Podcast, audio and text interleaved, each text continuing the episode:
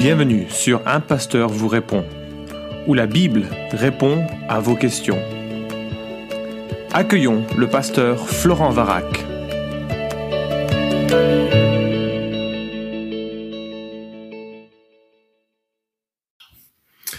La question est la suivante. Si Jésus est Dieu, pourquoi est-il dit dans la Bible qu'il est assis à la droite du Père? Alors c'est une excellente question et qui euh, nous invite à la réflexion. Comment savoir à quoi ressemble Dieu, qui est Dieu, quels sont ses aspects, ses caractéristiques, ses qualités. Alors le, le Dieu du judaïsme est un Dieu d'un monothéisme strict, c'est-à-dire qui ne perçoit pas une notion de, ou qui ne permet pas une notion de, de trinité. C'est également la conception de, de l'islam.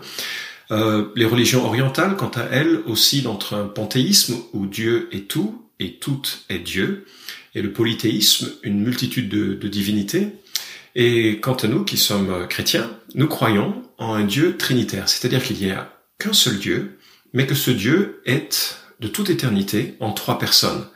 Ce que contestent évidemment euh, les témoins de Jéhovah, les Mormons et un certain nombre d'autres mouvements qui se disent d'inspiration chrétienne ou biblique. Alors je repose la question, comment savoir, comment répondre à cette question de, façon euh, euh pertinente et puis euh, biblique? Alors évidemment, notre perspective en tant que chrétien sera de regarder à la Bible. On n'invente pas Dieu, on ne le définit pas comme on a envie de le définir, on le reçoit tel qu'il se présente, tel qu'il se décrit dans les Écritures. Autrement, euh, bah, on crée un Dieu à notre image, et nous avons été créés à son image. C'est pas à nous de le créer à notre image et de réfléchir à, lui hein, dans les termes qui nous seraient euh, qui seraient propres à, notre façon de penser. Alors, je vais revenir à la question, euh, et la réponse est toute simple. Dieu est trinitaire, et donc il est absolument légitime et compréhensible que euh, le Fils soit à la droite du Père, parce que le Fils n'est pas le Père, le Père n'est pas le Fils, le Fils n'est pas l'Esprit, l'Esprit n'est pas le Fils, le Fils l'Esprit n'est pas le Père, etc. Il y a un Dieu, trois personnes. Donc il y a une distinction euh, à, réaliser. Alors la question devient donc, est-ce que l'on peut trouver ça dans l'ensemble de les Écritures, dans l'ensemble des Écritures? Est-ce que l'on peut recevoir cette notion d'un Dieu trinitaire à partir de l'Écriture.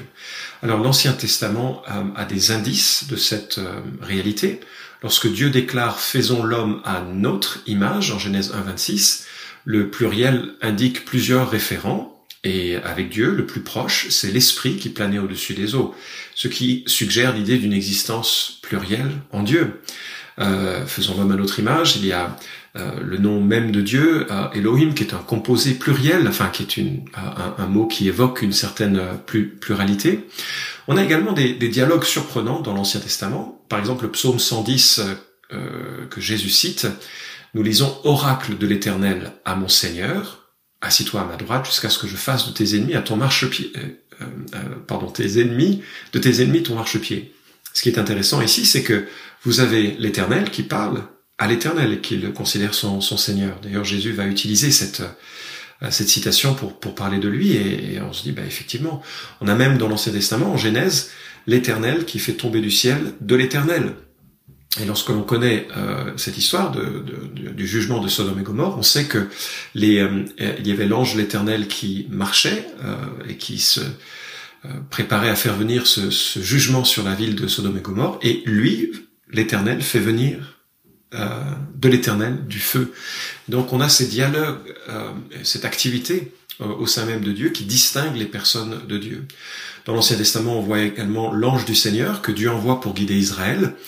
Euh, et il porte en lui le nom du Seigneur et Israël doit lui obéir. Exode 23, 20, 23. Or cet ange reçoit l'adoration de Josué, en Josué chapitre 5, verset 13 à 15, et il est même identifié au, Seigneur même euh, lorsqu'il défend Zacharie des accusations de Satan en Zacharie chapitre 3.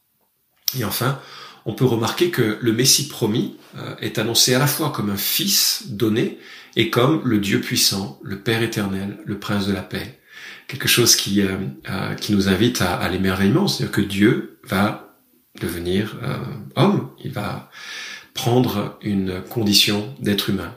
Quant à l'esprit, il est omniprésent, psaume 139, euh, et il est à l'origine de la vie. Job 33.4. Donc il est, euh, on a les, caractéristiques, les qualités euh, de Dieu qui sont associées au, Saint-Esprit. Donc de nouveau, nous voyons selon Deutéronome chapitre 6, verset 4, hein, que dans le schéma, schéma Israël, écoute Israël, le Seigneur notre Dieu est un, le Seigneur est notre Dieu, le Seigneur est un. nous comprenons donc que ce Seigneur-là est un, et dans son existence, dans son essence plurielle. Ça c'est pour l'Ancien Testament, et j'ai parlé de faisceau d'indices, ce n'est pas absolu comme preuve, mais avec le Nouveau Testament, les choses sont évidemment très claires. Jésus-Christ, euh, par euh, ses œuvres, démontre sa divinité, notamment euh, l'autorité de, de, pardonner, en Marc chapitre 2 verset 7, la manière dont il gère la nature en calmant l'orage, dont il chasse des démons, la manière dont il guérit, l'abondance de, de, de, des guérisons qui, qui a lieu, démontre sans aucun doute qu'il est véritablement le Dieu incarné. Jésus a suscité et accepter l'adoration que Dieu seul peut recevoir. Matthieu 28, 7, Jean 5, 23, Jean 20, 28. Et euh, si Jésus n'était pas Dieu, il se serait empressé d'empêcher les gens de, de l'adorer. Euh, donc, euh, on voit à quel point il était attaché à cette réalité. Il affirme lui-même son, unité avec le Père, ce qui a déclenché la colère des religieux, Jean 10, 30 à 31, et euh, lorsqu'il se présente à ceux qui l'arrêtent, il leur lance un « je suis » qui rappelle le nom sacré du Seigneur. On le voit en Exode 3, 14, hein, le parallèle avec euh, Jean 18, 6. Les apôtres, quant à eux, n'ont jamais hésité à affirmer la divinité de Jésus. Jean parle de la parole incarnée, qu'elle est Dieu, Jean 1, 1, Jean 1, 14. Paul déclare explicitement que Christ est le Dieu béni éternellement, euh, Romains 9.5, il est le Créateur, Colossiens 1.16. Euh, il parle également du grand Dieu et Sauveur, euh, Jésus-Christ, Tite 2.13. Et on pourrait continuer, il y a de nombreuses expressions qui de, de ce genre. La divinité de l'Esprit est pareillement attestée. Euh, J'entends parfois les témoins de Jéhovah dire que le, le Saint-Esprit est la force agissante de Dieu, mais je remarque euh, que lorsque Pierre reproche à Ananias et Saphira leur mensonge, il leur dit mais vous avez menti euh, non pas à un homme, mais à Dieu. Et également, un peu plus loin, vous avez menti à l'Esprit Saint. Donc, dans la pensée de Pierre, mentir à l'Esprit Saint, mentir à Dieu, c'est une expression équivalente, acte 5, 3 à 4. Hein. donc, Paul également identifie l'Esprit au Seigneur en 2 Corinthiens 3, 16 et 17, seul capable de sonder Dieu dans son immensité. 1 Corinthiens 2, 10. C'est très intéressant cette idée parce que Dieu est un être infini, et euh, si c'était un être infini, on pourrait en faire le tour, mais c'est un être infini par rapport à nous. Il est au-delà de, nous, bien au-delà de nous. Et euh, Paul dit que le Saint-Esprit sonde les profondeurs de Dieu. C'est-à-dire que sa connaissance de Dieu est complète, ce qui ne sera jamais le cas de tout ce que Dieu a créé. Nous aurons une connaissance approximative, certes grandissante de Dieu, mais jamais complète. Euh, et puis euh, le Dieu, euh, l'apôtre Paul présente le Dieu qui habite l'Église, son peuple, hein, par son esprit, 1 Corinthiens 3, 16 à 17. Les témoins de Jéhovah donc suggèrent que ce serait qu'une force, mais une force ne sait pas intercéder, Romains 8, 26 à 27. Une force n'est jamais attristée, Ephésiens 4, 30.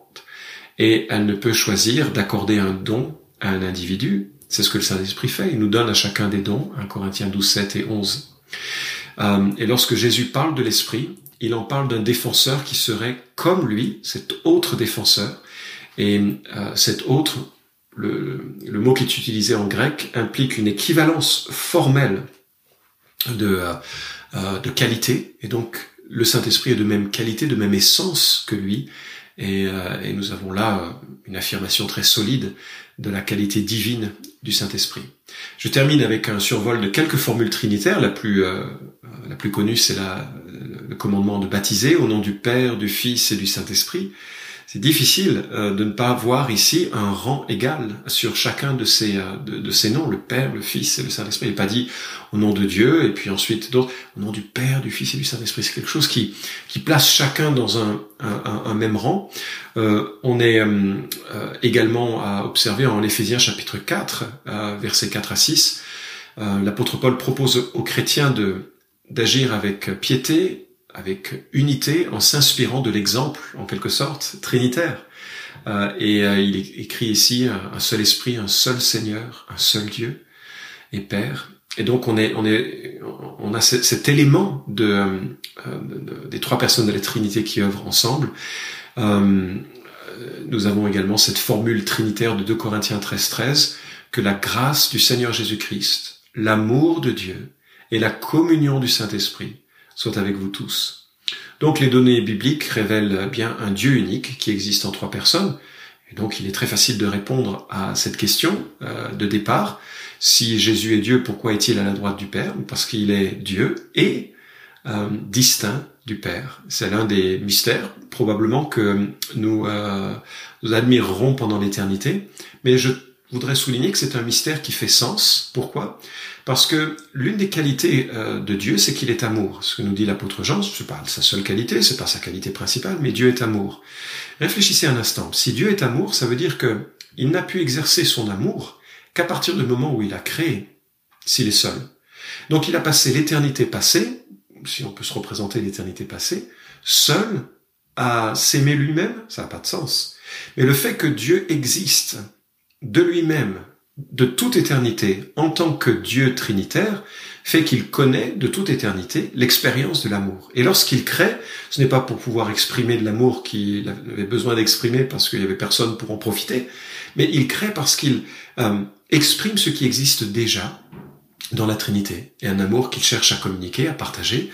Et, euh, la, la, Trinité a euh, non seulement fait sens, mais c'est une nécessité pour pouvoir dire de façon juste que Dieu est amour.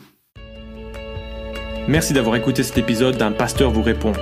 Posez vos questions en nous envoyant un email à question@toutpoursagloire.com. Retrouvez cet épisode et tous les précédents sur notre site toutpoursagloire.com.